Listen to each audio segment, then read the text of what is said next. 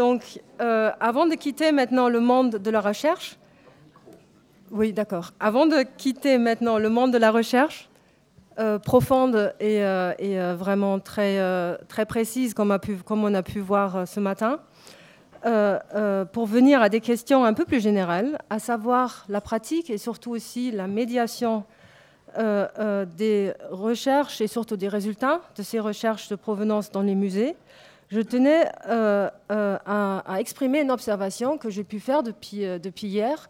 Et ça, c'est à savoir que je suis vraiment impressionnée, très impressionnée par la qualité des contributions, notamment celles aussi qu'on a pu écouter ce matin. Et je suis vraiment très heureuse de voir, de pouvoir observer euh, lors des pauses, et puis hier soir aussi, et puis au, déjeuner, que les contacts se forment, que des échanges se créent, que les gens se parlent, que même des projets euh, se programment. Et donc je trouve que ça, c'est vraiment un premier résultat formidable de nos journées d'études.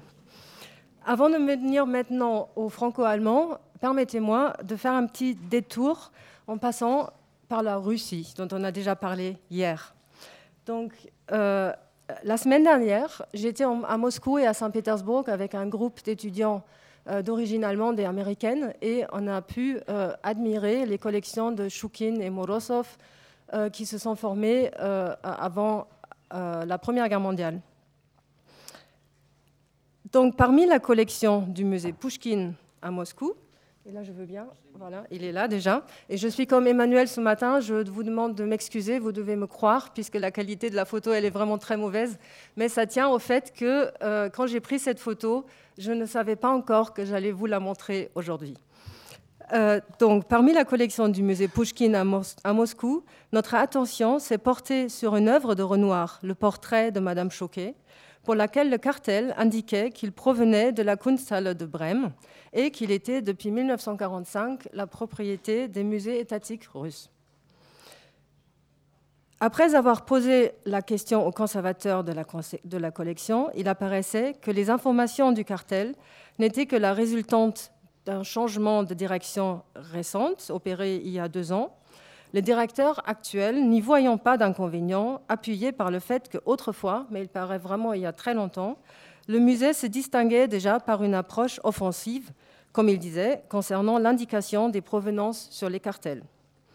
À ceci près qu'une restitution ne serait bien entendu pas envisageable, le droit russe ne le permettant pas, comme nous le fait remarquer presque en s'excusant le conservateur. À l'Ermitage également, et là je voudrais le Suivant, s'il vous plaît. Nous avons été intrigués par un autre tableau issu de la collection de la Kunsthalle de Brême, une vue de jardin de Monet. Cette fois-ci, l'absence d'indication concernant l'année de l'entrée dans les collections russes laissait penser qu'il pouvait s'agir d'un prêt. Dans les deux cas, les cartels étaient rédigés en russe et en anglais. Ces exemples ne nous montrent cependant qu'une seule manière de traiter l'histoire d'une œuvre d'art dans les musées que nous avons visités.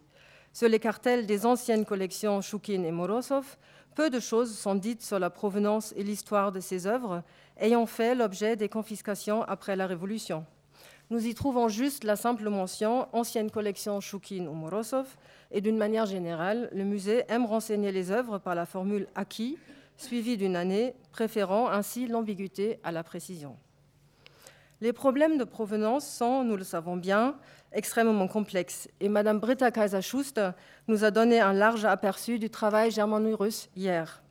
Donc aujourd'hui, dans cette section, il ne s'agit pas de parler des grandes questions, mais de parler plus concrètement peut-être de la façon dont on peut envisager la transmission de l'histoire des œuvres au sein du musée.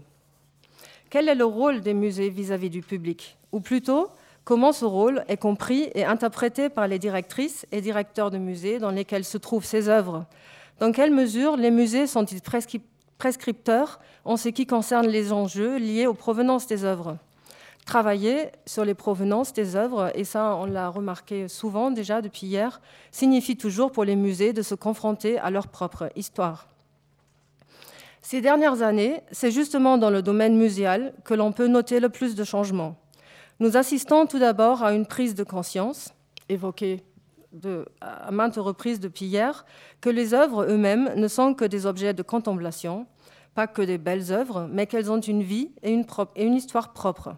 Raconter et reconstruire cette histoire signifie avant tout faire de la recherche. Et ce sont justement les résultats de ces recherches qui doivent être l'objet d'une médiation ciblée et qui doivent être accessibles au public. Les modalités de médiation ne relèvent plus seulement des cartels, mais également maintenant des audioguides et même des expositions qui peuvent être virtuelles ou présentées sur Internet. Et on pensera ici surtout au projet Flechtheim présenté par Andrea Bambi hier, mais euh, il y a d'autres projets qu'on pourrait mentionner, par exemple le, euh, le, site du musée d'Angers avec euh, une BD créée et mise en ligne qu'on peut télécharger même sur une application euh, intitulée Le portrait d'Esther qui raconte l'histoire des, spoliations sous un angle très pédagogique visant à atteindre un public entre 15 et 18 ans, comme ils disent sur le site internet. Et ils expliquent aussi de façon très pédagogique euh, ce que c'est un MNR. Et nous avons abordé ça hier aussi dans la matinée, que la seule inscription MNR sur les cartels ne fait pas que tout le monde peut comprendre ce que c'est. De même est-il pour la mention allemande Leihgabe der Bundesrepublik Deutschland, c'est aussi ambigu. Euh, pour les audioguides, on pourrait signaler un audioguide conçu par euh, la Kunsthalle Stuttgart, qui est un audioguide pas seulement sur les œuvres dans la collection, ou plus sur les œuvres notamment de la collection, mais uniquement sur les provenances. En, un mot, plus que jamais, le visiteur de musée n'aura été sollicité pour, s'intéresser à l'histoire que racontent les œuvres. Et de plus en plus souvent, ceci va de pair avec le fait que euh, que l'on fait, euh, euh, fait jeter un coup d'œil ou que l'on invite à jeter un coup d'œil derrière les coulisses pour apprendre les détails sur les provenances, mais aussi pour découvrir des comptes rendus de restauration, des inventaires, pour visiter les dépôts. Et le dernier exemple en date est, en est le Transparentes Museum à Hambourg, un projet pilote pour lequel Ute Haug, euh, qui est parmi nous, a contribué pour la partie provenance. En France aussi, des initiatives se sont développées pour thématiser la recherche sur les provenances sous forme d'exposition. L'éminent point de départ de ces expositions, et ça a été dit souvent déjà, a été celle du musée d'Israël et du musée d'art et d'histoire du judaïsme à Paris en 2008, intitulée À qui appartenaient ces tableaux Elle venait en aval de la publication du rapport de la, de la mission Mattioli à propos des MNR, dont nous avons déjà beaucoup parlé. Poursuivant cette dynamique, le musée des beaux-arts de Bordeaux et d'autres musées en Aquitaine ont organisé en 2012 une exposition itinérante, L'art victime de la guerre, avec les MNR conservés dans ces musées. En Allemagne, des exemples que je pourrais maintenant citer sont encore plus nombreux, et c'est pour ça que je me limiterai à évoquer une exposition qu'on peut voir actuellement au Wallraf-Richards-Museum, euh, euh, mis en place par Jasmin Hartmann, qu'on a vu ce matin, sur les acquisitions des dessins allemands du XIXe siècle pendant le national-socialisme. Et nous sommes bien sûr impatients de découvrir l'exposition consacrée au Schwabinger Kunstfund, à la collection Golit, à Berne et à Bonn, euh, dont, on a, été décidé au plus haut niveau et où la provenance des tableaux sera le principal sujet et rendra accessibles les résultats du projet de recherche sur euh, euh Provenience Recherche Golit dirigé par Andrea Beiselbrandt et toute une équipe de chercheurs. Donc, dans la discussion qui va suivre, nous avons donc invité deux directrices de musées, euh, littéralement des deux côtés du Rhin, parce qu'à Strasbourg et à Karlsruhe, à deux musées où la recherche de provenance euh, euh, s'est inscrite très tôt déjà dans le programme du musée, dans la recherche, dans leurs activités. En quelque sorte, les deux maisons étaient des, pionniers dans la, dans la chose.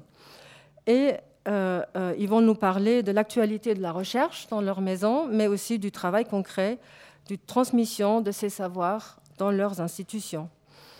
Donc, euh, ce sont Mesdames Joël Pijaudier-Cabot et Pia Mulatam. Et on va avoir maintenant deux petits exposés d'une quinzaine de minutes, peut-être chacun, qui vont se suivre.